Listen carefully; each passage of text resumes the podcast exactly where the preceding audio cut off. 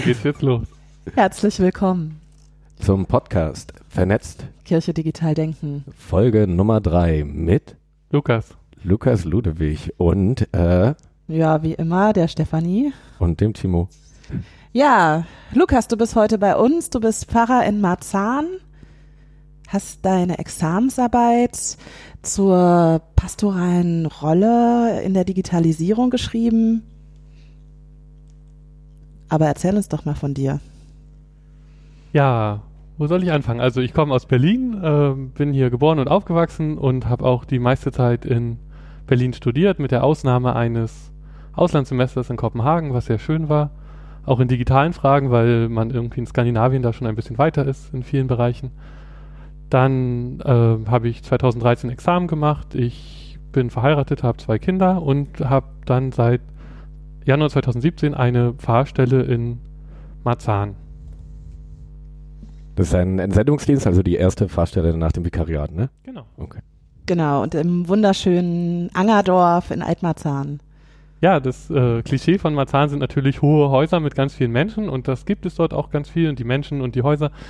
Aber es gibt auch dieses alte Dorf, was zum Glück nicht abgerissen wurde und wo keine Hauptstraße durchgebaut wurde, sondern man hat sich damals zu DDR-Zeiten entschieden, die Hauptstraße an dem Dorf vorbeizuführen und so ist dieses Angerdorf erhalten geblieben. Und so schön das ist, dass es erhalten ist, äh, so groß ist der Nachteil, dass unsere Kirche kaum wahrgenommen wird, weil sie ein sehr kleines Gebäude ist im Vergleich zu den Hochhäusern drumherum. Und da ähm, hatte die DDR auch kein Interesse, uns irgendwie in den Mittelpunkt des gesellschaftlichen Geschehens zu stellen. Ja, und jetzt denke ich an so ein altes Angerdorf mit alten Häusern und da mittendrin sitzt dann die Kirche und die Kirche und die Digitalisierung. Äh, ich weiß, du als Pfarrer probierst da ein paar Dinge. Wie passt das zusammen? Kriegst du Widerstand? Also das passt in meinem Alltag äh, mal besser, mal schlechter rein. Also ihr habt ja jetzt schon viel über Jugendarbeit gesprochen und in diesem Podcast und da ist es natürlich ein Bereich, wo viel Akzeptanz für ähm, Digitalität herrscht und, und für Social Media und in dem Bereich mit älteren Menschen, ähm, also alle, die nicht mehr Jugend sind, jugendlich sind, also 30 aufwärts, da ist es bei manchen starkes Verständnis, dass sie sagen, ja, wir brauchen unbedingt eine Facebook-Seite oder wir müssen uns irgendwie mehr im Internet präsentieren. Und dann werden die Menschen noch ein bisschen älter und dann sind sie froh, dass wir eine Homepage haben oder dass man per E-Mail kommunizieren kann. Aber ähm, dass ich Zeit, Arbeitszeit darauf verwende, äh, mich um digitale Dinge zu kümmern oder darum, die Gemeinde digital zu entwickeln, dafür gibt es dann nicht so viel Verständnis, weil ja ein Pfarrer unendlich viel mehr Zeit bräuchte, als er hat und die nun mal einteilen muss. Und ähm, jeder hat gerne ein bisschen Zeit mit dem Pfarrer oder einer Pfarrerin und äh, dementsprechend ist es dann, finden es ähm, manche Menschen dann auch äh, schade, dass ich, dass ich dafür Zeit mir nehme. Habt ihr Glasfaser an der Kirche liegen eigentlich? Fiber to the Church? Oh nein, äh, böse Frage. Ähm, also wir hatten, ähm, das Grundstück hat zwei Seiten und auf der einen Seite gibt's nur ISDN, wo man in den 90er Jahren sehr glücklich war, dass man zwei Telefonnummern hatte, einen für die Kita, eine für die Gemeinde. Und mein Vor Vorgänger in der Gemeinde hatte dann irgendwann äh, die Nase voll von diesem langsamen Internet und hat dann einen VDSL-Anschluss bestellt. Und äh, zufällig vor zwei Wochen äh, waren da ähm, Arbeiter da und haben, haben den Deckel aufgemacht, wo das Internet durchgeht. Und äh, ich habe die mal gefragt, wie es aussieht, kriege ich jetzt schnelleres Internet? Und der guckt nur rein und, und meint, nee, Helikopter, das wird nicht schneller. Und äh, das hat mich ein bisschen traurig gemacht und ähm, naja, aber immerhin äh, kommen 50 Mbits durch. Äh, das ist vielleicht jetzt gerade aktuell Standard, in ein paar Jahren ist es dann wahrscheinlich zu langsam. Aber du hast gerade ein bisschen von, von deiner Rolle als Pfarrer in Marzahn im digitalen Wandel und im Wandel des Pfarramtes und im klassischen Pfarramt und davon erzählt, dass das gerade alles nicht so einfach ist, weil es viel, viel mehr zu tun gibt, als eigentlich Zeit äh, bei einzelnen Menschen ist. Und du hast ja deine Arbeit jetzt nicht ganz genau zu dem Thema geschrieben, aber eine Arbeit, die sich genau mit diesen Themen auseinandersetzt. Was heißt das eigentlich für das Fahrbild, ähm, wenn sich die Gesellschaft gerade in einem Wandel, in einem Wandel der vernetzten Technologie befindet? Ja, eigentlich habe ich das Gefühl, ähm, das heißt für Fahrpersonen nicht viel Neues. Deswegen könnten alle, die Fahrerinnen und Fahrer sind, äh, jetzt abschalten? Nein, natürlich nicht. Äh, aber ähm, es sind äh, unglaublich viele Fragen natürlich ähm, aus der analogen Welt, die wir teilweise schon beantwortet haben oder die wir uns schon seit Jahrhunderten stellen. Diese Fragen kommen im Digitalen wieder und ähm, weil die digitale Welt keine andere Welt ist, sondern eben unsere Welt durchdringt und ähm, da zeigt sich eigentlich, dass, dass, es, äh, dass man da vielleicht sogar als Fahrperson einen Vorteil hat, weil wir uns als Fahrerinnen und Fahrer immer fragen müssen, wie viel gebe ich von meinem privaten Leben preis? Wenn ich zum Beispiel predige, erzähle ich, äh, keine Ahnung, von meinen Kindern oder von, von mir, dass ich mich verletzt habe oder ähm, lasse ich mein Privatleben aus dem Fahramt komplett raus oder zeige ich es punktuell? Die Menschen wissen in der Regel immer, wo die Fahrerin, der Fahrer wohnt. Ähm, und solche Fragen stellen sich natürlich im Digitalen für jeden Menschen. Man, man, man sollte sich fragen und muss sich fragen, wie viel will ich von meinem Leben preisgeben und, und als Fahrperson ähm, muss ich dienstlich oder habe ich vielleicht dienstlich diese Fragen schon beantwortet. Und so kann ich halt äh, tatsächlich, wenn ich irgendwelche dienstlichen Dinge fotografiere und veröffentliche im Internet, kann ich äh, da viel lockerer rangehen, weil ich das alles schon sozusagen mir für den Dienst durchdacht habe und nicht nochmal extra jetzt mich fragen muss, ob das sinnvoll ist für Instagram. Und was heißt das konkret? Also du hast ja zwei Twitter-Profile zum Beispiel und das ist in deiner Arbeit auch so ein bisschen reflektiert, dass es so einen dienstlichen Account irgendwie gibt und man versucht äh, das zu machen und dann äh, einen Twitter-Account, den du gerade hauptsächlich benutzt, äh, wo beisteht, hier twittert äh, der Privatmensch Lukas Ludewig äh, und bei anderen Menschen gibt es ja auch, dass Leute, die öffentlich wahrnehmbare Positionen in Politik, Medien, Kirche, whatever haben, irgendwie schreiben, hier privat unterwegs bei Twitter. Äh, was sind da so deine Erfahrungen? Geht das, äh, bringt das was? Ähm, hilft das? Also das ähm, hat im Vikariat, also in der Ausbildung zur Fahrperson, hat es das angefangen, dass ich äh, viel bei Twitter veröffentlicht habe und auch ähm, irgendwie bei Facebook und, und über meinen Fahralltag geschrieben habe und mein Mentor, der sozusagen für meine Ausbildung in der Gemeinde zuständig war, der, der wurde dann irgendwann von jemandem aus der Gemeinde angesprochen, äh, reden Sie mal mit Ihrem Vikan, der veröffentlicht Dinge im Internet, das gehört sich für einen äh, Pfarrer oder für einen angehenden Pfarrer nicht. Und dann bin ich mal meine Timeline durchgegangen und habe nichts gefunden, wo ich dachte, das gehört sich nicht. Also ich weiß, also es ist ein sehr schwieriges Kriterium. Die Person wollte sich auch offensichtlich mir nicht persönlich äh, gegenüberstellen und das mit mir diskutieren. Und ähm, habe dann aber eine Weile drüber nachgedacht und das hat mich auch so ein bisschen genervt, dass ich, ähm, dass ich darüber nachdenken äh, muss. Und aber auf der anderen Seite war es auch gut. Und ich habe dann entschieden, ich, ich mache das ganz klar, sozusagen so eine Trennung in der Beschreibung. Äh, hier ist, damals war es der VK, hier, hier twittert der VK Lukas Ludewig und hier twittert die Privatperson. Und das funktioniert so, so ein bisschen gut, äh, weil ich im Alltag eigentlich äh, ähm, man hat ein Twitter-Profil auf und äh, wenn man irgendwie bei Twitter reingeht und dann liest man die Timeline und, und, und dann kommentiert man, reagiert man und ähm, da zeigt sich schon, dass sich Fahrpersonen und, und Privatpersonen immer durchdringen und, und dass das eigentlich sich gar nicht so richtig trennen lässt.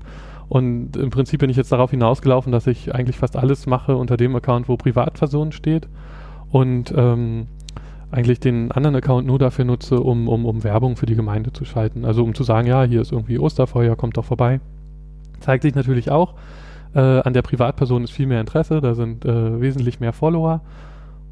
Und ähm, so dass ich jetzt auch schon überlegt habe, ob ich, ob ich das einstelle und, und, und ähm, es gibt Menschen, die schreiben ran, also ich bin Pfarrer oder Pfarrerin da und da, aber hier bei Twitter überwiegend privat und dann ist den Leuten auch klar, das ist jetzt sozusagen äh, private Meinung und nicht äh, pfarramtliche Äußerung.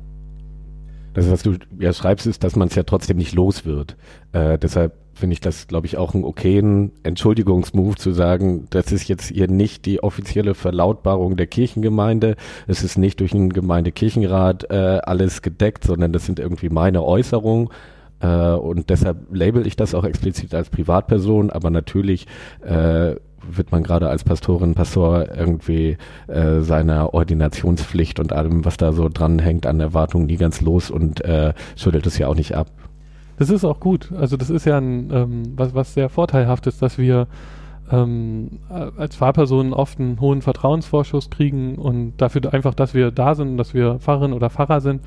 Und das, das, ähm, das will ich auch gar nicht abschütteln. Und ich bin ja als junger Pfarrer jetzt auch noch dabei, sozusagen ähm, sowohl im digitalen als auch im analogen, äh, meine Rolle zu finden so richtig und ich stelle einfach für mich fest, äh, dass sich das ja überhaupt nicht richtig trennen lässt und ähm, ich finde es aber dann auch wichtig zu sagen, äh, weil ich als Pfarrer, gerade wenn ich den Talar anhabe, dann ähm, werde ich natürlich als Vertreter der Kirche wahrgenommen und ähm, spreche äh, dann sozusagen auch als solcher vielleicht oder muss mir bewusst sein, dass ich so wahrgenommen werde. Und deswegen ist es mir sehr, sehr wichtig, äh, ranzuschreiben. Also hier ist vor allem die Privatperson. Ja, ähm, am Ende geht's mir ähnlich und das ist auf Twitter nicht unbedingt so relevant, weil man da auch ganz viele Posts nur über Sprache ähm, schicken kann. Aber gerade bei Instagram habe ich mir genau die gleiche Frage gestellt. Wie ist das jetzt?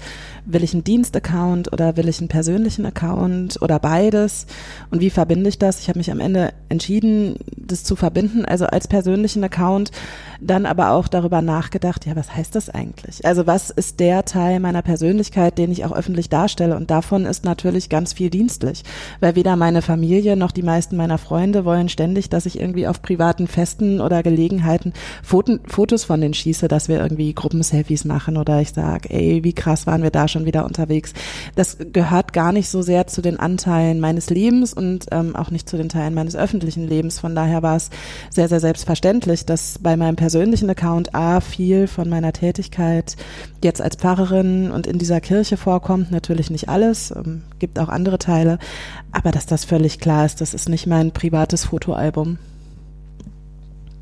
Na, was da, ähm, das ist natürlich immer ein Trade-off. Also umso mehr ich persönlich von mir reingebe, ähm, so, deswegen sind es ja soziale Medien, ähm, umso mehr kriege ich zurück. Also ähm, umso mehr Feedback kriege ich, positives wie negatives, aber auch ähm, wenn es jetzt darum geht, vernetzt zu sein und, und, und Follower zu haben, dann hat man natürlich, umso mehr man ähm, aktiv ist und auch privat aktiv ist, hat man natürlich automatisch mehr Follower. Und ähm, das ist halt ähm, auch dann schwierig auszubalancieren. Und das ist aber auch, was sich im, im, im Analogen wieder auf die Gemeinde übertragen lässt, dass natürlich, umso mehr ich von mir ähm, persönlich als Pfarrer, also wenn ich in der Rolle als Pfarrer bin, umso mehr ich dann von der Privatperson hineingebe, umso ähm, besser wird die Beziehung zu den Menschen. Und ähm, das ist halt dann eben eine Abwägung, wie viel will ich von mir preisgeben und wie wichtig ist es mir, in der Öffentlichkeit zu stehen und viele Follower zu haben.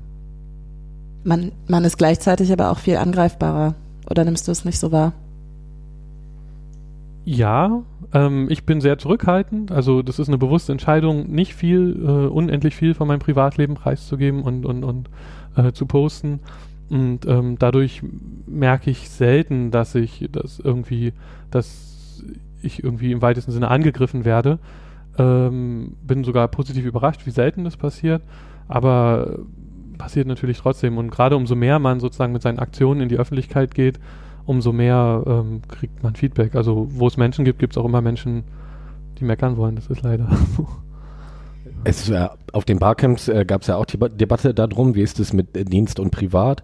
Und äh, da gab es irgendwie diese ganz nette Unterscheidung zwischen äh, persönlich und privat. Also ich kann persönlich kommunizieren und es geht irgendwie nah an meine Person irgendwie ran, aber es müssen nicht zwingend private Details sein, was zum Beispiel Kinder oder ähm, etc. Familienkram so angeht.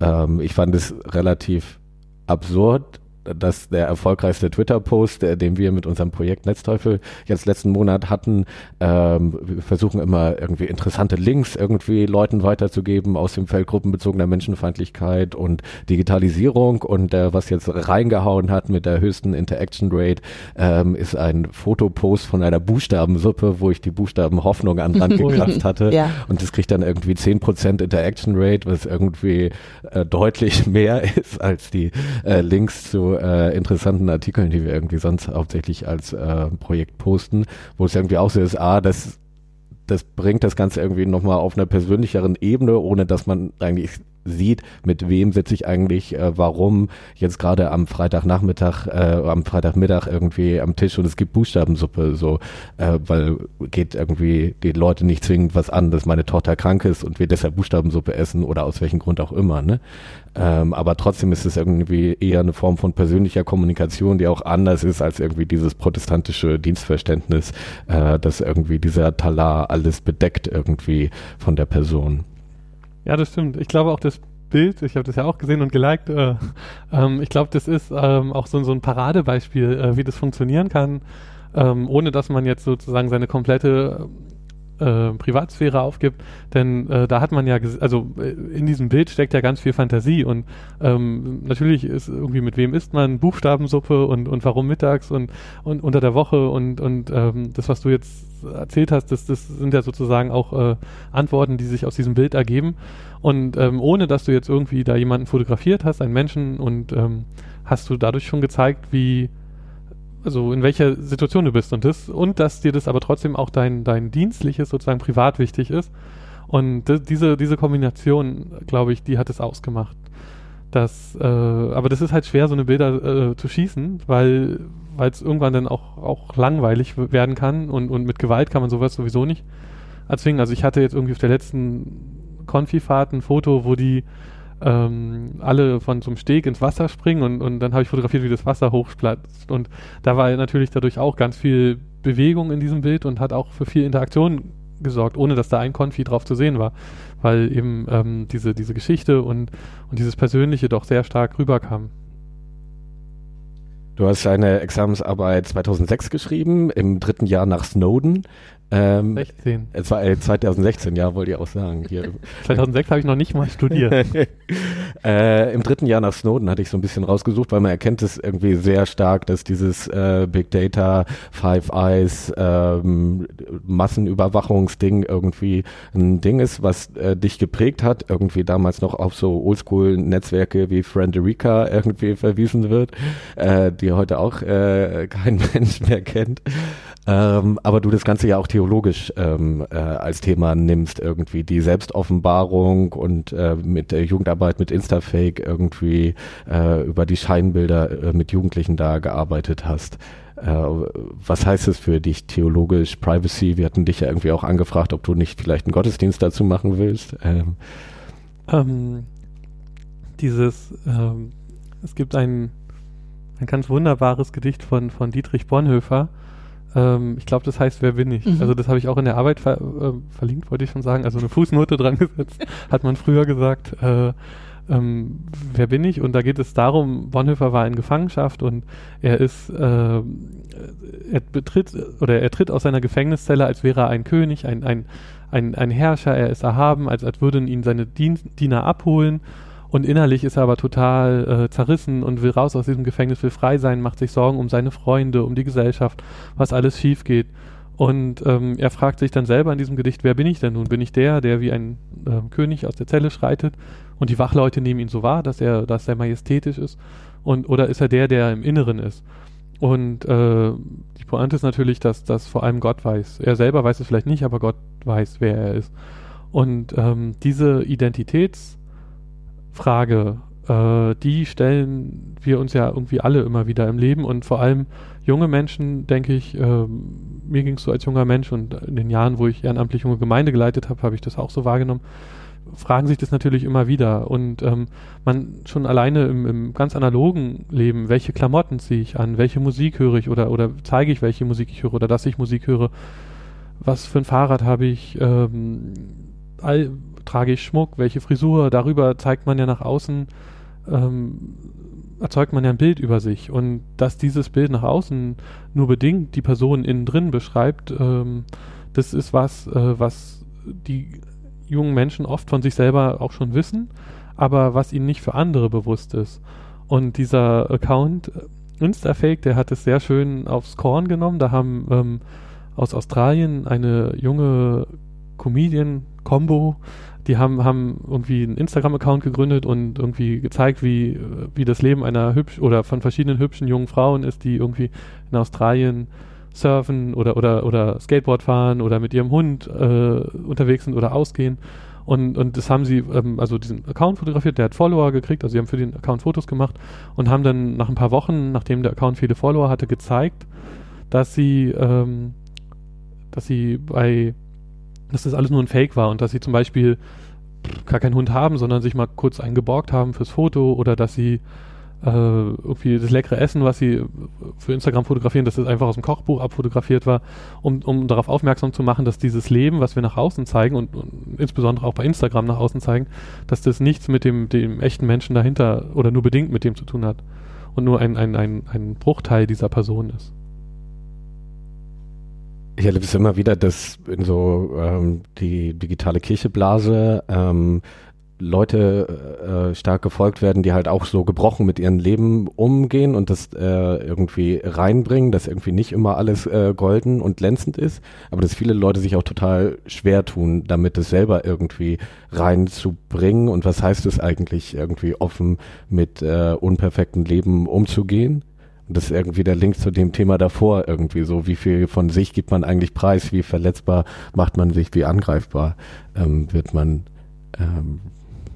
Genau, und das Internet ist ja eigentlich äh, so ein Ort, wo, wo man sagt, also es gibt diesen Spruch, das Internet vergisst nie und, und damit wird das Internet zu einem Ort, wo wo, wo, wo alles perfekt sein muss, weil man das Gefühl hat, das, das vergisst nie.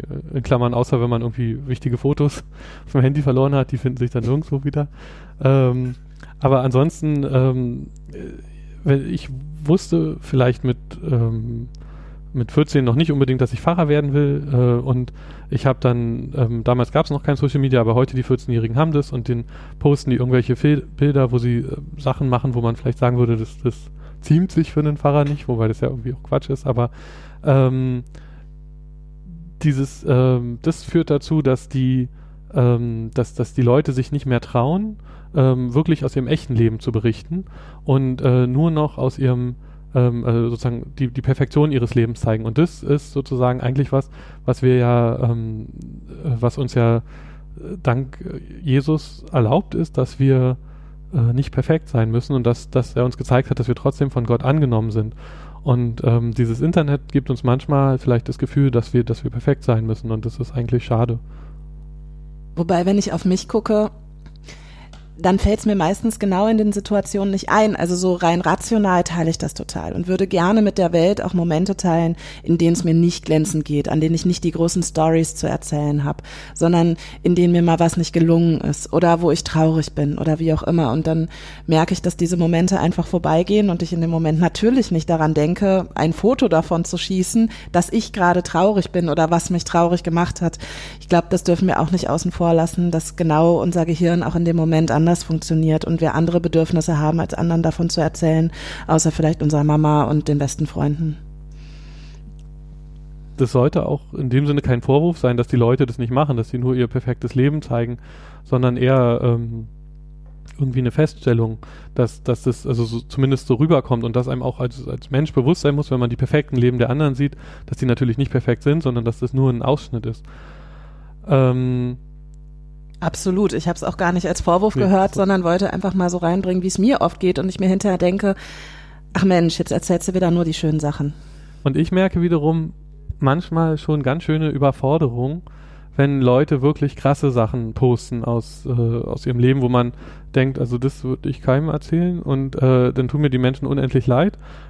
Und ich finde es beeindruckend, dass sie es veröffentlichen, aber wie gesagt, äh, ich fühle dann, also ich weiß dann oft nicht, wie ich damit umgehen soll. Soll ich den jetzt persönlich die mal anschreiben oder, oder äh, einfach ein Herzchen ranmachen bei Twitter oder, oder irgendwie ähm, schreiben gute Besserung bei einfachen Dingen wie Krankheiten oder, oder in Prüfungsstress äh, geht es sicherlich, aber dann gibt es auch, auch an, also krassere Dinge und da ähm, fühle ich mich, fühle ich oft eine Überforderung, weil ich gar nicht ähm, weiß, wie ich sozusagen ähm, im, in diesem Digitalen dann mit den Menschen interagieren kann und, und ihnen dabei auch noch vielleicht ein bisschen helfen kann. Ist eine spannende Frage, ob es eigentlich da so vielleicht dann auch theologische oder was wir irgendwie in Bildungsarbeit, in Gemeindearbeit berücksichtigen könnten, um Leute dafür zu sensibilisieren, aber in welche Richtung denn eigentlich? Und welche Fragen sind vielleicht auch technische Fragen, also wo versagen aufgrund ihrer Architektur vielleicht auch so Social Media Plattformen da? Ähm, ich würde sagen, dass gerade wenn es schwerfällt, das in Worte zu fassen, was man der Person jetzt irgendwie darauf sagen will, was man ja oft kennt, dass schon auch irgendwie diese ähm, Herzchen, äh, Sternchen etc., was man sich da gegenseitig teilen kann, schon einfach ähm, relativ viel bringt, weil ähm, du es ja nicht verbalisieren musst, sondern du kannst einfach irgendwas äh, weitergeben und bei der Person kommt irgendwas an. Also vielleicht wüsste sie eh auch nicht, was sie irgendwie in dem Moment hören will. Aber das ist ja, was wir so im Anti-Hate-Speech-Bereich auch relativ viel sagen oder ich dann so polemisch hier, jeder Klick hilft. Irgendwie einfach äh, einen Daumen nach oben für einen positiven Kommentar äh, ist äh, vielleicht auch oft schon genug, wenn es viele Leute machen, ähm, statt dass einfach Sachen unkommentiert dastehen und Leute irgendwie mit ihren Fragen alleine gelassen werden und dann gefühlt auch noch alleine sind, ohne dass sie auch noch eine Antwort bekommen. Und da kommt man dann gleich auch an das Thema, dass Emojis mitunter unterschiedlich gedeutet werden. Eins ähm, der besten Beispiele gerade so im kirchlichen Kontext sind die Hände, die wir als segnende Hände bezeichnen. Und äh, Sandra Bilz sie so schön andersrum nennt, hoch die Hände Wochenende. Also es könnte auch ein Party-Move sein. Ähm, bei vielen äh, im kirchlichen Kontext wird es inzwischen verstanden als Segen, alles Gute dir, hey Kraft. Ähm, man kann damit natürlich auch echt übel daneben liegen, wenn jemand äh, genau diese Bildsprache nicht versteht. Also ich habe da schon ähm, ähm, manches Missverständnis erzeugt. äh, und äh, was ich dann irgendwie wieder einfangen musste, was gar nicht so leicht ist immer, wenn man gar nicht denkt, irgendwas falsch gemacht zu haben. Aber ich empfehle den Menschen immer dann ähm, dieses, das zu lesen, was ich geschrieben habe und das Emoji dabei mit dem Gesicht oder mit den Händen nachzumachen, sodass man ein Gefühl dafür kriegt, wie das gemeint sein könnte. Und das funktioniert eigentlich ganz gut und das mache ich auch bei anderen, weil ähm, die Emojis sollen ja eigentlich helfen zu gucken, ist es jetzt satirisch gemeint oder ist es, ist es ernst gemeint, ist es lieb gemeint, ist es wütend gemeint. Dafür sind die eigentlich da, aber manchmal sind sie halt doch missverständlich oder äh, man verklickt sich im Emoji Ähm, habe auch neulich von einer äh, Kollegin einen ein, ein Kuss bekommen und war jetzt ein bisschen überfordert, wie ich damit reagieren soll. Und dann hat sie auch gleich hinterhergeschrieben, war falsche Emoji. Äh, kann auch passieren. Ähm, aber ich glaube, dieses, dieses, dieses Nachmachen dessen, was da passiert, und wenn ich dann lese, natürlich, okay, äh, Hände hoch und der Herr segne dich, dann fühlt sich das schon an wie ein Segen und in einer anderen Situation vielleicht wie ein Winken oder äh, ja, das, das, das Nachmachen hilft da vielleicht. Aber es ist, es ist immer mit der, mit der, ähm, mit dem Verschriftlichten sozusagen das Problem, man sieht nicht, wie das Gegenüber, also ihr lächelt mich gerade schön an, das sehen alle anderen nicht, das kann ich jetzt sagen und dann, dann wissen das die anderen. Aber ähm, das ist halt ein großes Problem im, im, im Social Media Bereich und dessen muss man sich vielleicht auch bewusst sein. Äh, früher gab irgendwie, vor einer Weile ging mal so ein Satz rum, im Internet weiß niemand, dass du nett bist. Und äh, da sind also auch, auch Ironie gerade, ist ganz schwierig manchmal, wenn man irgendwie, äh, ich erwische mich da manchmal, ich will, keine Ahnung, was gegen Nazis posten und, und, auf, und, und dann steckt da auch schnell mal bei mir Ironie drin äh, und auf einmal wirkt es ganz verquer und ich lösche das ganz schnell wieder, weil ich denke, oh je, wie könnten denn die Leute das jetzt verstanden haben? Und äh, da helfen Emojis ein bisschen, aber, aber es ist halt auch nicht Perfekt. Da hilft zum Beispiel dann reinzuschreiben in die Timeline oben bei Twitter gegen Nazis. das werde ich mal gleich machen nach der Sendung. Ja, beziehungsweise was ich feststelle, da hilft auch ganz viel ähm, irgendeine Form von, von Beziehung. Also man kennt den anderen Menschen, kann ihn einordnen. Das kann man äh, analog wie digital, also kann man einfach machen. Und wenn man sich noch nicht gut kennt, ist äh, Kommunikation natürlich auch immer vorsichtig. Das ist in schriftlicher Weise genauso wie in direkter Weise. Auch da gibt es ja genügend Missverständnisse. Dann könntest du jetzt zum Beispiel, du hast eben gesagt, wir, wir lächeln dich an, du könntest dich auch ausgelacht fühlen. Ja, aber ich kenne euch ja, deswegen eben. weiß ich, dass es nicht so ist.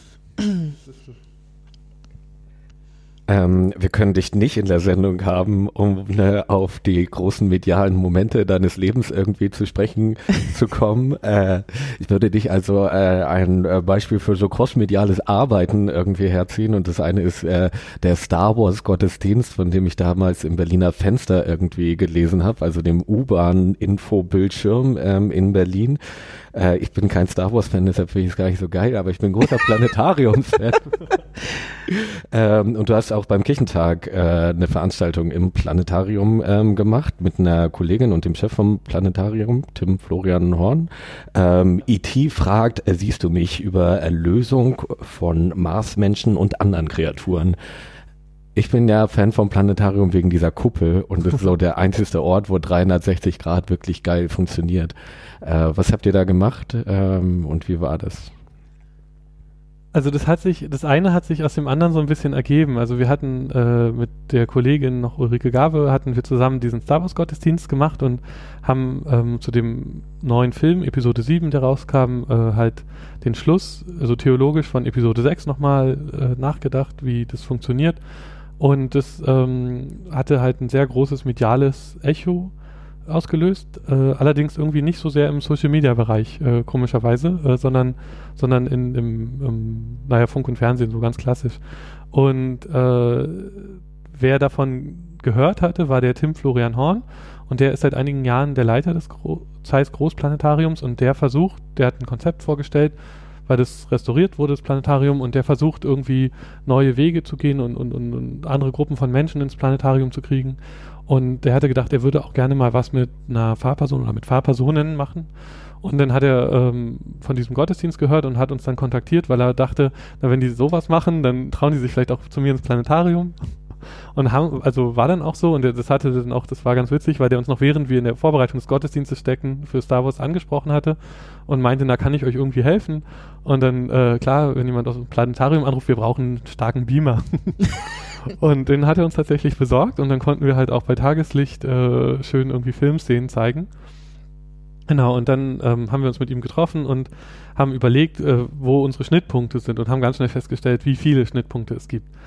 Und hatten dann eine ähm, erste Veranstaltung im Dezember vor dem Kirchentag, also 2016 irgendwie, und äh, haben da, oder im November, und haben da am Ewigkeitssonntag über, über ewiges Leben und Ewigkeit im, im, im äh, Universum gesprochen. Und, und fürs Universum sind natürlich die vielen tollen, schönen Bilder da im Planetarium. Man kann von einem Ende der Galaxie zum anderen fliegen und noch viel weiter und ans Ende des sozusagen errechenbaren Universums. Und äh, naja gut, die, ähm, also Gott können wir da nun ähm, nicht zeigen im Planetarium. Und ähm, haben dann versucht, für uns Bilder zu finden, die äh, sozusagen das ausdrücken und äh, haben, also alleine sozusagen in, von dieser Welt in diese Ewigkeit wegzugucken, das, das, das, das hat schon ähm, ganz viel Kraft, dieses Bild für sich genommen, ohne dass man jetzt viele Worte dazu braucht. Entschuldigung. Ähm, und äh, dann das zweite Thema war dann natürlich, äh, also wir hatten so eine Reihe geplant und, und das zweite Thema war dann äh, zur Zeit des Kirchentages und das Motto war ja, siehst du mich? Und ähm, das fragt der Hager, die aus dem ähm, aus dem, äh, also quasi die Gründerin oder die, die Gründungsmutter des Islam ist, ähm, ähm, oder zumindest ähm, spielt sie im Islam eine, eine wichtige Rolle. Ich will mich da jetzt nicht auf zu dünnes Eis begeben. Es war Abrahams erste Frau, genau, die ja irgendwann äh, von, von, Haus und Hof gejagt wurde. Genau. Die Mutter von, von Ismail und irgendwie, ähm, also sie spielt, im, wie gesagt, im Koran eine wichtige Rolle, aber ähm, auf alle Fälle wird deutlich, sie ist nicht also mit, mit, mit Ismael zusammen in dieser, dieser ähm, vom Christentum beschriebenen Erbfolge. Also von, von Abraham geht es dann irgendwann ähm, über Isaak und Jakob bis zu Jesus. Und äh, sie sind, also ähm, die Hagar spielt da sozusagen in dieser Erbfolge keine Rolle. Also der Kirchentag wollte, äh, hatten wir das Gefühl, das Motto auch dafür nutzen, um zu zeigen, wie wir mit äh, Fremden umgehen und ob Gott auch auf Menschen blickt, die nicht ähm, in der christlich-jüdischen Tradition so stark stehen. Und äh, für uns ist das natürlich eine ganz klare Antwort gewesen, ja. Und im Zusammenhang des Planetariums äh, ergibt sich dann natürlich die Frage, wie gehen wir mit Menschen ähm, außerhalb dieses Planeten um? Also wir können ja immer sagen, ähm, irgendwie Gott hat, hat den Menschen geschaffen, aber wir sagen ja auch, Gott hat das ganze Universum und alles geschaffen. Und ähm, dann würde sich also aus theologischer Sicht vielleicht auch die Frage stellen, wenn es irgendwo ähm, extraterrestrisches Leben gibt, ist das erlösungsbedürftig. Und äh, natürlich sozusagen von Planetariumsseite, also ähm, von, von wenn man in die Sterne guckt, dann konnte man gucken, wo gibt es Regionen im Universum, wo, ähm, das nennt sich habital, habitable Zonen sind, also wo theoretisch von ähm, Leben möglich ist. Also das hat zum Beispiel mit der Distanz zur Sonne zu tun. Also wir suchen dann Sonnen, die ähnlich groß sind wie unsere und Planeten, die ähnlich weit weg sind von der Sonne wie unserer. Und da könnte man sagen, da gibt es vielleicht Leben oder gab es mal Leben oder wird es mal Leben geben oder die Menschen können da eines Tages leben. Und das sind natürlich alles theoretische Konstrukte, aber ähm, und, und auflösen kann man es in dem Sinne nicht, aber, aber als Beamte hatten wir dann, dass äh, es ganz klar ist, dass ähm, also Jesus wurde ähm, nicht als großer König geboren, sondern als, als, als ähm, äh, Mensch von, äh, als Sohn von armen Menschen in, in der kleinsten Stadt, im kleinsten Land, äh, in, in irgendwie einem abgeschotteten Region vom Römischen Reich, also, also alles irgendwie immer betont unbedeutend. Und, und das würde sich natürlich auch auf die, auf unseren Planeten äh, dann weiter auswirken, dass, dass wir sagen, also wir sind nicht, äh, das sieht man ja auch, wir sind nicht der Mittelpunkt des Universums, schon gar nicht unserer Galaxie. Und äh, so dass wir eher ähm, als Menschen dann klein und unbedeutend sind und ähm, wenn, wenn man das sozusagen theologisch weiterspinnen würde, was natürlich sehr theoretisch ist und, und vor allem in diesem Kontext äh, brauchbar wäre, aber jetzt vielleicht nicht im, im Alltag nur hilft. Aber, aber die Kernfrage war eigentlich, wie gehen wir mit Menschen um, die nicht, äh, also oder die für uns dahinter stand, die uns motiviert hat, äh, wie gehen wir mit Menschen um, die nicht im jüdisch-christlichen ähm, Dialog sind und das gerade vor dem Hintergrund ähm, der Frage, dass viele Geflüchtete zu uns kommen und natürlich müssen wir denen helfen und natürlich müssen wir für die da sein und natürlich liebt Gott die genauso wie uns. Habt ihr eine Fortsetzung geplant? Ja, aber ähm, äh, seitdem liegt das ein bisschen auf Eis, weil es dann so war, ähm, das ging ja noch aus dem Vikariat raus, da hat man ein bisschen mehr Freiraum, solche Dinge zu machen. Und äh, die Ulrike Gave ähm, ist jetzt in Lübbenau Facherin und ich bin in Marzahn und da ist erstmal eine räumliche Distanz und äh, schon in der Vorbereitung des, der letzten Veranstaltung haben wir gemerkt, wie schwer das ist, weil man ja ein paar Kilometer fährt, um zueinander zu kommen kann natürlich auch telefonieren oder skypen und äh, oder jedes andere Medium benutzen, was für ähm, Face, äh, was ist das Raum Verb dazu? Zeit. Ich habe letztens überlegt, was das Verb dazu ist. Videonieren wäre Videonieren, mein, aber Skypen klingt irgendwie netter, auch wenn es wahrscheinlich vielleicht Skype nicht mehr ewig gibt, aber ich hätte gesagt, es gibt de facto Skype schon gar nicht mehr, weil es broke ist und scheiße klingt. Aber den Namen hat es uns dann gegeben. Und unsere ja. Kinder werden uns irgendwann fragen oder unsere Enkel, warum nennen wir das dann Skypen, wenn wir hier irgendwie miteinander telefonieren. Ähm, auf alle Fälle äh, hat sich das dann ein bisschen sozusagen in dem, in dem Start, in den Dienst für uns beide, gab es viele neue Aufgaben, die äh, erstmal in der Gemeinde ankommen und Gemeindealltag kennenlernen und, und Arbeiten kennenlernen und dadurch hat sich das jetzt ein bisschen nach hinten geschoben. Aber ich glaube, ähm, der Tim, dem hat es viel Spaß gemacht, uns auch, sodass wir da äh, sicherlich offen sind, nochmal sowas zu machen. Schon eine Idee für ein Thema? Äh, ja, aber da will ich jetzt nicht zu viel verraten. Okay. es bleibt spannend. Also Planetarium ist halt ein spannender Ort der Wissenschaftskommunikation und die suchen gerade sehr viele Anschlusspunkte und probieren vieles aus. Ich bin ähm, am 8. September da beim Festival of Animation in Berlin. Da ist äh, der Wettbewerb von 360 Grad Projektion ähm, und ähm, des abends anderthalb Stunden und wird glaube ich richtig geil. Ich war letztens da bei einer Ausstellungseröffnung und es ist einfach verrückt, wenn über DAD der, der Weltraum so, also vor allem nicht nur der Sternenhimmel, sondern so räumliche Sachen irgendwie sich bewegen. Ich habe da gleich mal vier Karten äh, geklickt, mal gucken, ob meine Techies mitkommen, sonst kann man mich ansprechen. Äh, äh, ist, glaube ich, ganz gut, also in der Mitte, dass man keinen schiefen Kopf bekommt und so. Ähm, Manchmal habe ich auch das Glück, ähm, im E-Mail-Verteiler zu stehen, wo die Einladungen für solche Sachen sind. Oh. Der, das Planetarium ist auch auf äh, Facebook. Ähm, da kriege ich äh, das dann am ehesten mit. genau, da habe ich es auch fleißig geliked. ähm, dann äh, könnten wir noch so ein bisschen über äh, Tools und Technik und so äh, sprechen, weil du ja ähm, auch äh, äh, technisch begeistert bist äh, hier und da immer wieder. Ähm, das erste ist, ich hatte letztens bei Twitter rumgefragt, was man denn jetzt eigentlich gerade an so Pad-Geschichten benutzt und äh, habe gerade hier auch mein Leid äh, schon wieder geschildert, dass ich nicht raufgekommen bin, aber das lag an mir. Ich habe das slash p slash vergessen. Ähm, und äh, im Kontext von Datenschutzgrundverordnung etc. Äh, und ich habe jetzt gerade hier ether.net ähm, als eine Möglichkeit gefunden, die sagen, dass sie halt auch keine personenbezogenen Daten speichern, was irgendwie cool ist, äh, Datensparsamkeit und äh, die eine relativ aktuelle Version von Etherpad benutzen, wo Headlines und so funktionieren, was bei anderen irgendwie nicht äh, zwingend gegeben ist. Ähm, und tatsächlich Etherpad irgendwie noch eine der besten Möglichkeiten ist, um kollaborativ irgendwie so einen Text irgendwie rumzuwursteln. Hast du da zufällig noch was Besseres im Angebot? Ähm ja, ja, äh, nee, ob es besser ist, weiß ich nicht, aber äh, ich, ähm, also ich, ich, ich, irgendwie haben sich, bei mir hat sich rausgestellt, dass ich irgendwie alle Geräte oder also Hardware und Software sozusagen, die kommen von, von einer Firma und ähm, mit so einem abgewissen. So ein Obsthersteller. Genau. Ähm, äh, ja, irgendwas mit Obst, wie Forrest Gump mal gesagt hat. Äh, äh, genau, und ähm, da gibt es ja auch äh, ähm, systeminterne Tools, die man dann mit anderen Menschen, die diese Geräte auch verwenden, teilen kann. Und ähm, da benutze ich sehr viel, weil viele Menschen im, meinem Umfeld dann sozusagen äh, diese Geräte auch haben. Und das ist, ist äh, finde ich, da sehr hilfreich. Ich habe ganz lange Wunderlist benutzt. Ähm, die waren toll, aber die wurden jetzt von Microsoft gekauft.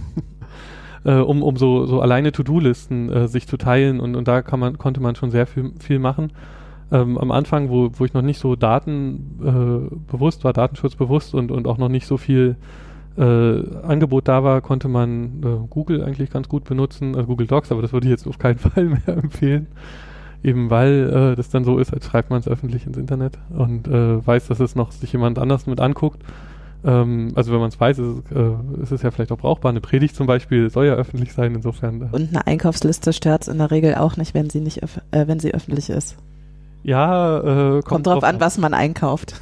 Kommt drauf an, was man einkauft und ähm, ja, vielleicht lassen sich daraus auch ablesen, äh, wie man Urlaubssaison macht oder, oder wann man zu Hause ist und wann nicht, keine Ahnung. Äh, also weil wenn ich es abhake, denn dann wiss, weiß ja irgendjemand, ich bin gerade nicht zu Hause, sondern im Supermarkt. Und äh, also da gehen ja die Fantasien dann unendlich weit sozusagen, was da schieflaufen könnte. Und für Targeted Marketing ist es genau das, was du wissen willst. Also äh, was kauft die Person ein und was für Werbung braucht die dann jetzt eigentlich mal, damit sie auch mal endlich richtige Sachen einkauft. Ich hatte jetzt auch mehr wieder den öffentlichen Bereich im Blick. Ja. Das heißt, äh, wenn du Einkaufslisten für gute, einfache, günstige Küche für KonfirmandInnen Freizeiten ins Internet eh stellen würdest, kannst du auch die passende Einkaufsliste dazu schreiben. Das stimmt, da geht es. Ansonsten ist natürlich ähm, wenn ich jetzt in dem Supermarkt einkaufen gehe, der gleich an, in der Nähe meiner Gemeinde ist oder also auf dem Gemeindegebiet, habe ich schon das Gefühl, dass die Leute auch gerne mal in den Einkaufswagen gucken, was der Fahrer so kauft. Und, ähm, Wo wir wieder Ihnen, bei öffentlich und privat werden. Genau, und da könnte ich Ihnen einfach in Zukunft einen Link geben. dann müssen Sie nicht extra sich die Mühe machen, in, in, unauffällig in den Einkaufswagen zu schielen, sondern dann können Sie einfach direkt online gucken, was ich so kaufe. Aber in ja, meinem Fall ist es tatsächlich kein Geheimnis. Ähm, ja, wir waren gerade bei kollaborativen Arbeiten. Total fieses Wort. Ja, total fies. Also gemeinsamen, gleichzeitigen Arbeiten, zumindest Plattformen, auf denen das möglich ist. Ähm, und wir entwickeln ja gerade von der ECBO aus ein Intranet, was sich immer noch in der Beta-Phase befindet. Ähm, und die wir in der übernächsten Folge auch im Interview haben werden, also wenn da Fragen sind. Ähm, da gibt es zum Beispiel noch kein ernsthaftes kollaboratives Arbeiten, habe ich die letztens auch drauf angesprochen. Es soll aber entwickelt werden. Gerade gibt es die Möglichkeit, in einer Wort- und Videochat-Funktion quasi an einem Whiteboard gemeinsam Dinge zu entwickeln, aber für dauerhaftes Arbeiten in auch einer entsprechenden grafischen Qualität noch keine Möglichkeiten, aber hoffentlich bald und auf dem Weg. Aber da bin ich dann gerne auch gespannt drauf. Da bist du gerne auch gespannt drauf. Auf die Folge und wann ja. es fertig wird, dass man es auch nutzen kann. Weil äh, das ja tatsächlich ähm, eine Frage immer ist mit dem Datenschutz und, und ähm, die unsere Landeskirche hostet ja auch äh, Outlook-Server und ähm, dann ist ja auch, also für mich war auch die Frage, zum Beispiel nutze ich einen digitalen Kalender für meine dienstlichen Termine und, und, und, und wo wird er dann sozusagen online ähm, synchronisiert und war dann sehr froh, dass die Landeskirche uns da was an die Hand gibt, dass ich da nicht jetzt gucken muss, irgendwie, ähm, ich weiß, die Firma ist, ist evil und die ist vielleicht lieb und dann muss ich denen aber trotzdem irgendwie vertrauen. Und so habe ich es halt jetzt sozusagen ähm, diese, diese Frage an meinen Arbeitgeber ausgelagert. Das ist sehr schön. Da muss ich mir keine Gedanken drüber machen. Und so wäre es auch schön mit so, so einem äh, kollaborativen Arbeiten. dass wir das, äh, wenn man das hier über die ECBO machen könnte, dann äh, sind natürlich so Sicherheitsfragen, da würde ich dann einfach davon ausgehen, dass die geklärt sind. Ja. Also übernächste Folge, das heißt, wenn ihr Fragen habt, schickt die so bis zum 20. September rum an uns, dann können wir die gleich weiterleiten ans Intranet. Oder Wünsche. Und man kann Beta-Tester sein. Leute, die auf dem Gebiet der ECBO arbeiten, äh, können gemeinsam dort Vielleicht.de, vielleicht.net. Es äh, funktioniert, also es gibt ja beide Domain Spaces, ähm, sich da registrieren äh, und das auch testen. Und äh, die OwnCloud-Instanz ist ganz geil. Ist besser als die andere OwnCloud-Instanz der ECPO. äh, weil man da nämlich äh, Sharefolder mit äh, Read and Write Access machen kann. Oh. Äh, damit äh, habe ich jetzt nämlich geklickt, damit wir bei unserem Seminar nächste Woche Daten ähm, da austauschen ähm, können, was ja letztes Mal nicht so gut geklappt hat. Äh, und äh, das fand ich ganz nett, dass es tatsächlich irgendwie auch da sich weiterentwickelt wird und ähm, deshalb testen und qualifizierte Fragen an uns ähm, schicken. Oder auch gerne Wünsche, was fehlt. Dafür sind Beta-Phasen ja auch da, nicht nur herauszufinden, was nicht funktioniert, sondern auch, um noch zu sagen, ja, aber das bräuchten wir, damit es für uns wirklich ein gutes Tool wird, mit dem wir arbeiten können. Ja, ich glaube, das werde ich mal ausprobieren. Gleich Schön. den ersten gefunden. Aber eigentlich waren wir gerade bei Technikfragen. Ich glaube, du hattest noch mehr, Timo. Ähm, ich wollte dich auf äh, IFTT oder If This Then That äh, ansprechen, so ein Automatisierungsdienst zwischen verschiedenen Dienstanbietern in diesem verrückten Internet drin. Äh, du benutzt das, habe ich äh, gesehen. Wofür benutzt du das? Ja, das ging los. Ich, ähm, ich habe mir irgendwann mal vor ein paar Jahren eine Steckdose gekauft für den Weihnachtsbaum. Und äh, ich habe dann gesagt, äh, wenn ich nach Hause komme, mach den Weihnachtsbaum an. Das ist natürlich datenschutztechnisch auch äh, ganz schwierig, aber ich habe die, diese Steckdose liegt in der Weihnachtskiste und äh, für die Zeit, die der Weihnachtsbaum steht, äh, ist sie tatsächlich angeschlossen und wird auch genau dafür noch verwendet. Natürlich ist jetzt die Familie ein bisschen größer und äh, dann ist es nicht immer ganz so einfach, aber man kann es auch noch von Hand den Baum anschalten und ausschalten. Aber es ist irgendwie schön, man kommt da irgendwie an dem Haus an und zack, fängt an zu leuchten im, im Wohnzimmer und das ist so ein, ähm, äh, ja, das, das war eigentlich der Grund, warum ich mir das Tool mal angeguckt habe. Dann hatte ich in einem Podcast eine Idee gehört und die fand ich auch richtig gut. Äh, da hat jemand immer, wenn er bei Instagram ein Bild liked, ähm, hat if this and that das automatisch in den Dropbox-Ordner geschmissen und dieser Dropbox-Ordner war sein Bildschirmschoner. Das heißt, er hat immer einen neuen Bildschirmschoner gekriegt und äh, das habe ich nachgebastelt und dann hatte ich das auch und dann hatte ich immer einen neuen Bildschirmschoner mit, mit coolen neuen Bildern, die mir gefallen haben und nicht immer diese klassischen, die halt die Systeme vorgeben. Das fand ich ganz schön. Genau, und, und äh, jetzt im Social Media Bereich äh, nutze ich es vor allem für Cross-Posting, äh, weil ich, ähm, ja, manchmal poste ich was irgendwie bei Instagram und das soll dann auch zu Twitter und Facebook. Und wenn man das dann bei Twitter, also bei Instagram anklickt, dass das auch zu Twitter soll, dann äh, wird da nur ein Link bei Twitter veröffentlicht und nicht das Bild. Und das wäre eigentlich nett, wenn dann gleich das Bild erscheint, dass die Leute nicht den Link klicken müssen. Und ähm, so habe ich das, ähm, also übernimmt If This Then That dann meine Twitter-Posts, wenn ich was von Instagram aus losschicke. Und bei Facebook, weil die ja zusammenarbeiten, Instagram und, und Facebook, geht es direkt. Also da, da sind dann die Bilder auch hochgeladen. Ähm, Genau, und ähm, dann ähm, habe ich das auch jetzt mal ausprobiert, aber das war irgendwie nicht so sinnvoll. Äh, die Homepage, äh, die ja auch von der, also von meiner Gemeinde in Marzahn, dorfkirche-marzahn.de, die wird von der EGBO gehostet und äh, da hat auch der sozusagen der Bereich, wo wir News reinstellen, hat auch einen RSS-Feed und dann habe ich eine Zeit lang hatte ich dann über F-System-Z das so gestellt, dass immer wenn ich, ähm, wenn irgendwas Neues kommt, also jetzt haben wir irgendwie nächste Woche Erntefest und dann habe ich das auf die Homepage gestellt und dann wurde es automatisch bei Twitter veröffentlicht. Aber das ist immer nur ein so ein Teaser und ein Link und das ist irgendwie nicht überhaupt nicht persönlich und es hat auch keinen interessiert und deswegen habe ich das wieder gelassen.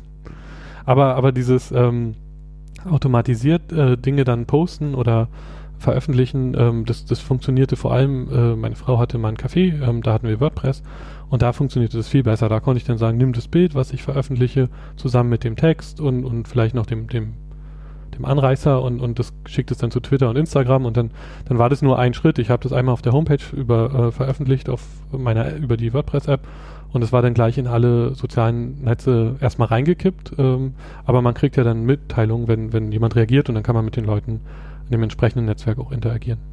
Und es funktioniert mit der mit Typo 3 nicht so gut. Nein, das funkt nee, also gar nicht. Also ich glaube, ich, glaub, ich habe da gar keinen äh, Link gefunden, aber dadurch, dass ähm, Typo 3, also Typo 3 nicht äh, per se, aber, aber das ECBO-System hat einen RSS-Feed und wenn man den hat, ähm, System Z liebt RSS-Feeds und dann kann man sozusagen alles machen und äh, kriegt man das über den RSS-Feed raus. Und äh, aber da kann man dann wiederum nicht so gut einstellen, irgendwie hier ist äh, der, der, die Überschrift, hier ist das Bild, veröffentliche bitte das und das und nimm noch die Hashtags dazu oder so. Das, äh, das funktioniert dann mit den RSS-Feeds nicht so gut. Und das klingt jetzt super kompliziert, als ob man da irgendwie Code schreiben müsste oder irgendwas, ist es aber gar nicht. Genau, das ist das Tolle an, an If This Then That, äh, dass man, ähm, also es gibt äh, tausende von Menschen, die dort schon so eine Verknüpfung erstellt haben, also zum Beispiel WordPress zu Instagram. Und dann kann ich, kann ich diesen, diesen, diese Verlinkung mir einfach. Ausgerechnet das geht nicht, weil Instagram Third-Party-scheu ist wie sonst was.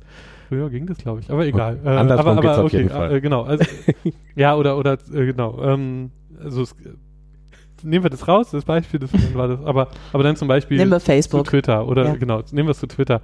Und ähm, das hat sich schon mal jemand überlegt, wie das funktionieren soll und, und eigentlich ist es ganz einfach, man klickt, also if this, also wenn das passiert, dann passiert das. Also das ist irgendwie eine, ich weiß gar nicht, ob man das schon Programmieren nennt, also eine ganz einfache Form von äh, wenn das, dann das, so ist ja die deutsche Übersetzung und also wenn ich äh, auf meiner Homepage was Neues veröffentliche, dann äh, tu dies zu Twitter und quasi, ähm, das wird hier sogar noch über Bildschirm dargestellt. Das heißt, man muss eigentlich nur irgendwie Bilder lesen können, um, um so eine Verlinkung hinzukriegen. Ähm, man muss sich natürlich mit seinen Accounts bei If This Then That einloggen und das ist auch sozusagen vielleicht äh, der kritische Punkt. Die kosten kein Geld und, und so richtig ist das Finanzierungsmodell nicht klar, aber die haben meine Social Media Einlogdaten. Ja, Äh, was kann da schon schiefgehen? Ne?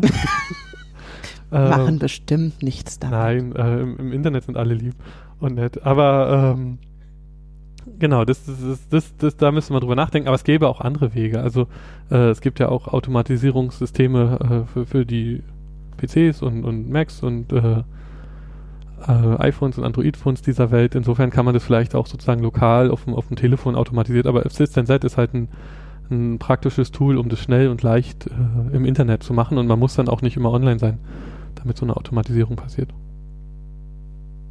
Willst du noch äh, weitere Tools, die der Öffentlichkeit anpreisen? Ähm, es wäre jetzt der Moment dafür, unsere unglaubliche Audience äh, zu adressieren. Äh, ja, ich weiß nicht, ob ich jetzt so ähm, unglaublich viele ähm, also Tools habe, die, die ähm, keiner kennt. Ich, ich probiere immer mal verschiedene Podcatcher aus. Und äh, gerade benutze ich, ich benutze ja iOS und da benutze ich Pocketcast. Der wird regelmäßig aktualisiert und der hat äh, gute Shownotes-Verwaltung, was ja äh, ganz praktisch ist. Und da kann man viele Einstellungen vornehmen, zum Beispiel Podcasts auf doppelter Geschwindigkeit hören und, und, und die Ruhepausen, wo Leute überlegen, äh, rausschneiden, sodass so ein, dieser Podcast hier zum Beispiel, als ich die Episoden nachgehört habe, das konnte ich so in ungefähr, also ein bisschen weniger als die Hälfte der Zeit und äh, habe aber trotzdem volle Informationen gekriegt, ob, ob alles bei mir hängen geblieben ist.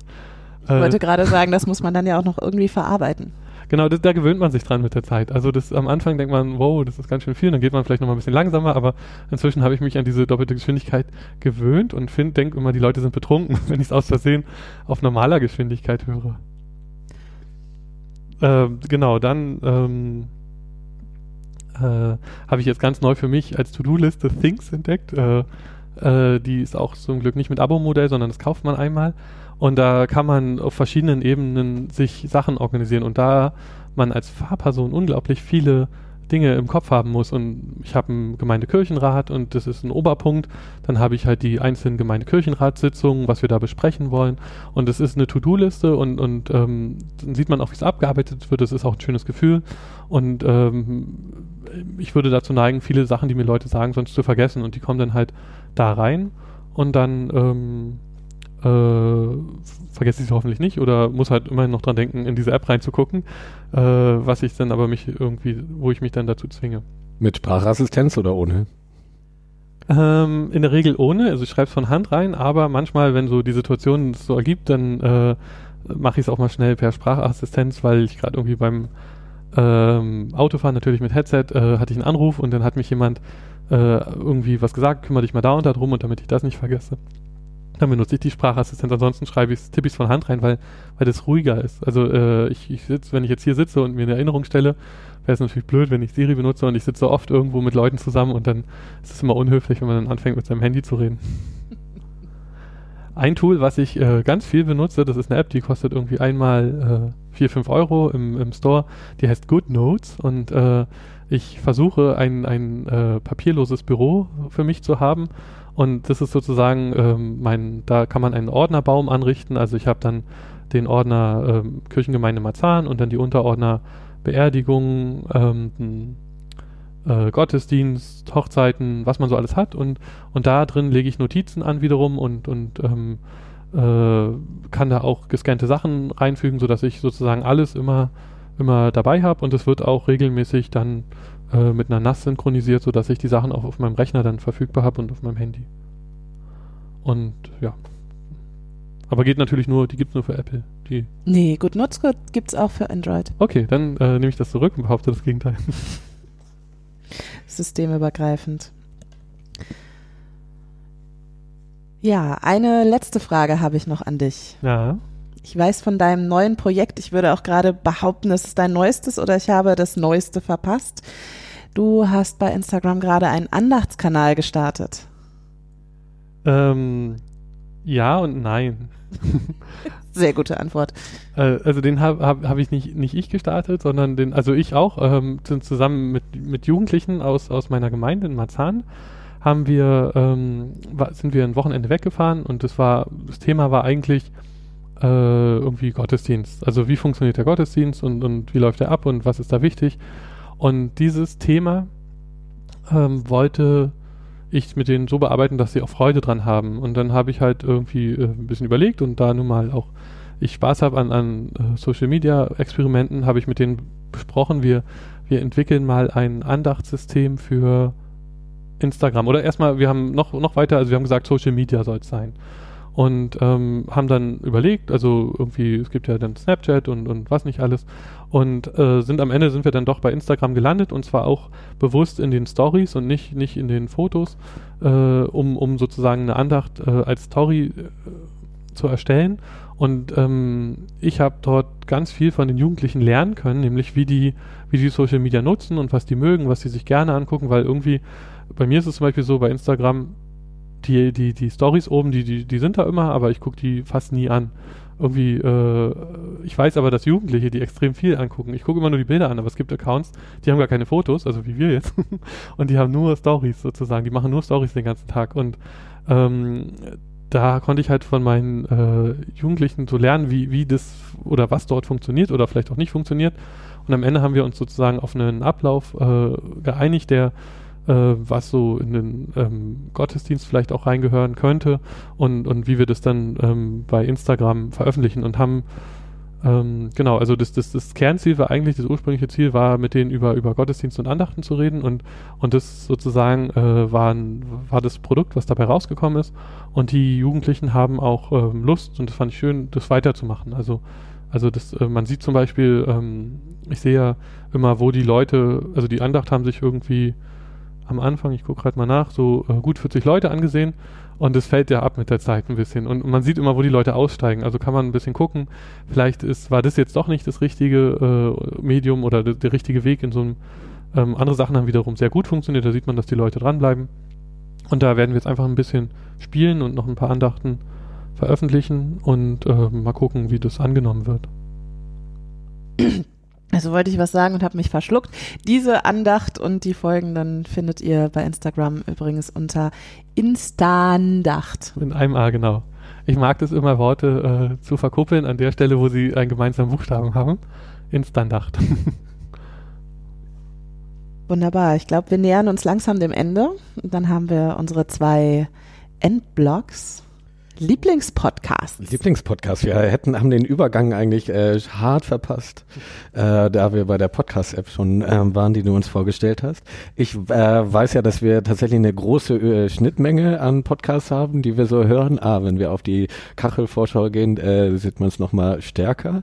Ähm, also sehr viel aus dem Hause Meta-Ebene ist da vertreten, äh, was er auch für die Vorbereitung von ähm, Predigten manchmal nutzt, wie ich auf Twitter äh, dann äh, lese. Ähm, willst du äh, einen bestimmten Podcast äh, vielleicht mal hier in den Raum werfen, den du sagst, der muss auf jeden Fall gehört werden? Ja. ähm, die Liste ist so lang und ich höre auch nicht alle, die jetzt hier in der Liste stehen, weil ich dazu gar nicht, leider gar nicht die Zeit habe. Selbst in doppelter Geschwindigkeit. Also selbst in doppelter Geschwindigkeit komme ich nicht hinterher. Ähm, ich versuche ähm, äh, oder ich, ich schaffe es leider nicht, oder in diesem Zeitfenster, das ich habe zum Podcast hören, ist leider nicht drin, äh, besonders viele christliche Podcasts zu hören, was auch eine bewusste Entscheidung ist, weil äh, sozusagen mein Alltag und mein Leben sowieso sehr stark in dieser christlichen Blase stattfindet und auch im Social Media Bereich sehr stark. Und so dass ich äh, froh bin, dass Podcasts sozusagen so ein bisschen ein Ausbruch aus dem sind.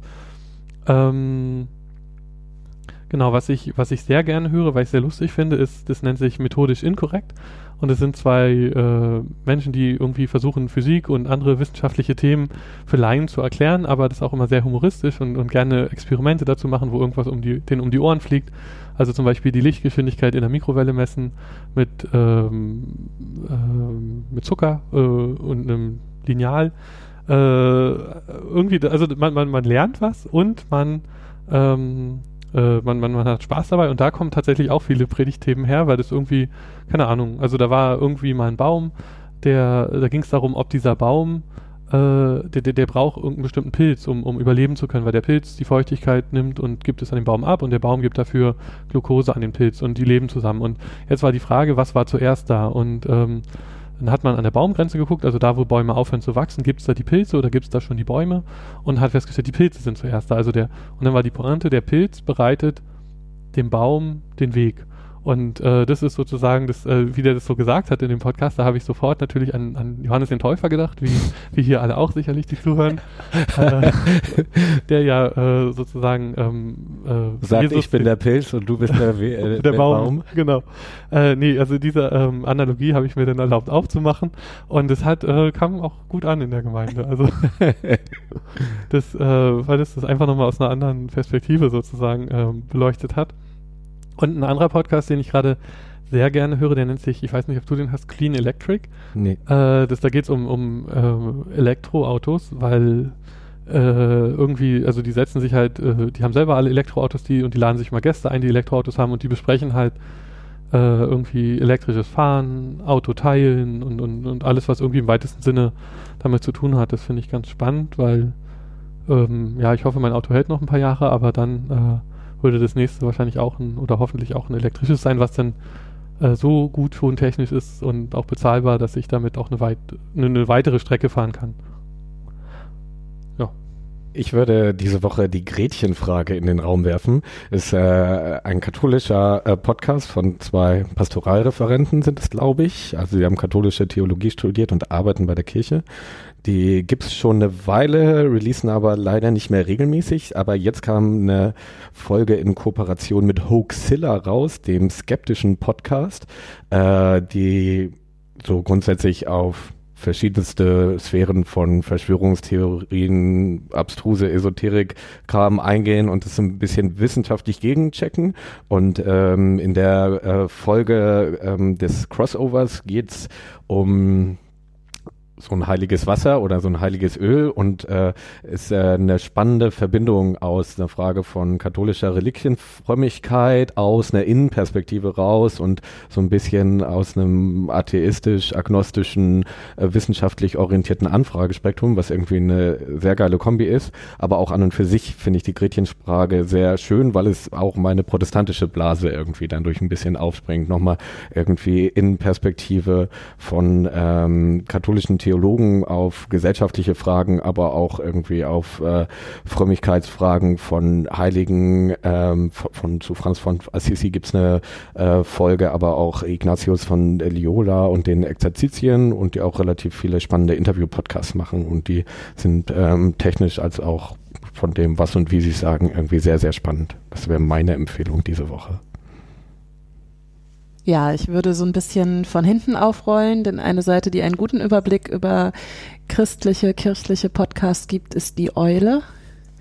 Genau, auf die ich diese Woche einmal aufmerksam machen will, weil sie stellt nicht einfach nur Podcasts vor, sondern es ist ein gutes Nachrichten- und Infoportal für Menschen, die sich in kirchlichen Sphären bewegen, beziehungsweise die kirchliche, christliche Themen äh, interessieren.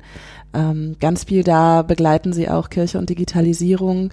Ähm, es ist von ehemaligen Theologiestudierenden mit einem journalistischen Anspruch, Kirche, kirchliche Themen zu begleiten die tatsächlich sehr nah an so aktuellen Themen dran sind. Jetzt haben sie ja irgendwie auch Superintendent von Chemnitz einfach schnell nochmal interviewt ist jetzt nicht so spannend, liegt aber vielleicht auch an dem Superintendenten, aber dass sie tatsächlich irgendwie so da rangehen und sagen, ey, da muss man jetzt irgendwie mal horchen oder als hier bei der Berliner Kirchenzeitung die Debatte um die Karikatur und dem Antisemitismus da drin, äh, der sich reproduziert hat, ähm, aufkam, haben sie halt auch irgendwie verschiedenste Interviews gemacht und das finde ich schon ein spannendes Projekt, was irgendwie komplett äh, nicht äh, finanziert, sondern ehrenamtlich äh, läuft von Quitters, äh, also Leuten, die irgendwie mal Theologie studiert haben, aber jetzt äh, was anderes äh, machen und das ist irgendwie eine richtig schöne Kombi.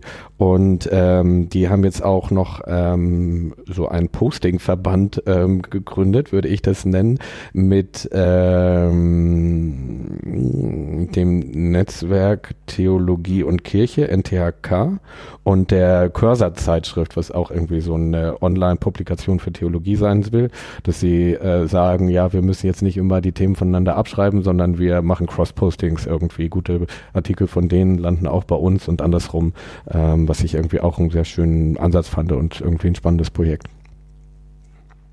Ja, wunderbar. Dann habt ihr viel zu hören und zu lesen für die nächsten Wochen und gute Inspirationen, wo man sich sonst noch so umhören könnte. Ähm, wir sind jetzt am Punkt Termine. Tatsächlich habe ich gerade keine neuen Termine in der Spur. Ich habe äh, einen Termin und zwar ist am 21. September, ein Freitag in Berlin, ähm, die 14. Das ist Netzpolitik-Konferenz äh, von netzpolitik.org äh, von 10 bis 18 Uhr, glaube ich. Sehr spannende Leute äh, da, ein super dichtes Programm, was andere Leute irgendwie äh, an einem Wochenende nicht zusammenkarren. Ähm, das wird, ähm, glaube ich, spannend für Leute, die irgendwie auf einer äh, grundsätzlicheren Ebene sich auch nochmal mit dem äh, Digital befassen wollen. Ähm, das ist in der Volksbühne, was auch ein sehr, sehr schöner Ort ist. Ähm, und wie ich gerade äh, gestern noch erfahren habe, gibt es auch eine Aftershow-Party im Menschmeier ah. äh, für die ähm, hedonistischeren orientierten Leute oder wie auch immer. Ähm, man kann das eine tun und das andere nicht lassen, finde ich ja da auch einen netten Ansatz. Ähm, und ich habe einen Save the Date, von dem ich gar nicht weiß, ob ich ihn offiziell kundtun darf. Ähm, ich mache das einfach mal und trage den nur mit Fragezeichen ein. Und zwar gibt es äh, freiraumnetz.de, ähm, das ist von der ähm, evangelischen Trägergruppe und der evangelischen Jugend in Deutschland äh, die letzten Jahre ähm, eine Veranstaltungsreihe gewesen zum Thema Jugendpolitik und Netzpolitik und wie wir das aus einer evangelischen Perspektive eigentlich zusammendenken dürfen. Ich war da dieses Jahr in Frankfurt, es war richtig gut. Äh, von der Open Knowledge Foundation war jemand da, von Wikimedia Foundation und irgendwie sehr viele Leute aus unterschiedlichen evangelischen Kontexten. Ähm, und das wird wohl 2019 mit Vorbehalt vom 28.02. bis zum 1.03. in Berlin stattfinden. Ähm, und das äh, kann man sich auf jeden Fall im Kalender schon frei halten. Ähm, wie gesagt, äh, Vorbehalt, ich äh, stecke da gar nicht drin äh, und habe es nur äh, als Save the Date persönlich bekommen. Aber ich glaube, es äh, schadet nicht, sich das freizuhalten, wenn man sich dafür interessiert. Für mich sind die Termine, die ihr hier äh, kundtut, eigentlich immer sehr spannend, zum, zum, wo ich denke, oh, da würde ich gerne hingehen. Und dann ist es halt, ähm, dass das äh, in meinem Alltag halt doch das das äh, Fahramtliche ähm, eben nicht nur Digitalität ist, sondern auch viele, viele andere Verpflichtungen und Dinge, die auch Spaß machen, sodass äh, bei mir leider viel zu wenig Zeit ist, all diese Dinge zu besuchen. Ja, aber da hilft es vielleicht, rechtzeitig Termine zu wissen. Bis zum 28. Februar ist es ja noch ein bisschen hin. Und da fällt mir gerade auf, wir können doch schon einen Termin sagen. Mit langfristiger Vorplanung vom 11. bis 13. April wird in Berlin das nächste Barcamp Kirche Online stattfinden. Also einfach schon mal ein Save the Date. Viel mehr gibt's noch dazu nicht, aber blocken im Kalender, wenn ihr irgendwo hier aus der Gegend kommt oder unbedingt schon mal gerne nach Berlin wolltet und das mit was Sinnvollem Digitalen verbinden im Kirchensprech, das sind die Tage vor Palmsonntag. Das ist völlig richtig, die Tage vor Palmsonntag. Der steht, glaube ich, schon bei mir im Kalender. Tage davor. Außer Palmsonntag wird wieder verschoben dieses Jahr spontan. ja, der ist dieses Jahr wann anders, ne? Und im Nicht-Kirchensprech Palmsonntag ist die Woche vor Ostern. Also in der Woche vor der Woche vor Ostern. In der Woche vor der Woche vor Ostern, okay. Also die erste Ferienwoche im Schülersprech. Ist das hier immer so? Ich glaube ja. Aber ähm, in allen Bundesländern. Ja, an dem Wochenende gehen die äh, Berlin, Berlin äh, ja. Äh, die Ferien los. Die sparen da durch zwei Ferientage durch Freitag und Ostermontag. Das, das fand ich als Schüler ganz doof. Jetzt muss ich sowieso arbeiten. Wunderbar. Ähm, damit haben wir jetzt äh, Termine in weiser Voraussicht schon aufs nächste Jahr kundgetan, damit sich auch Menschen, die beruflich stark eingebunden sind, vielleicht schaffen, da was zu blocken. Ähm, und sind jetzt am letzten Punkt, den letzten Worten, Lukas. Haben wir irgendwas vergessen, was du noch loswerden möchtest? Ein Aufruf, ein letzte Infos? konnte die letzten zwei Minuten vom letzten Podcast nicht hören. Deswegen überrascht mich äh, dieser Punkt jetzt. ich war nicht auf die letzten Worte vorbereitet, aber ähm, also ich finde das ganz klasse, dass wir äh, hier jetzt die Möglichkeit haben, über äh, Kirche im digitalen Raum nachzudenken und ähm, ich glaube, das ist eigentlich nichts anderes, sondern ähm, eine Ergänzung und, und, und, auch eine Chance, Kirche ein bisschen neu zu denken und äh, freue mich auf die zukünftigen Podcasts hier. Vielen Dank, vielen Dank, dass du da warst bei der längsten Folge, die wir bislang aufgenommen haben. Ja. Danke auch euch, dass ihr zugehört habt. Ist die Speicherkarte drin?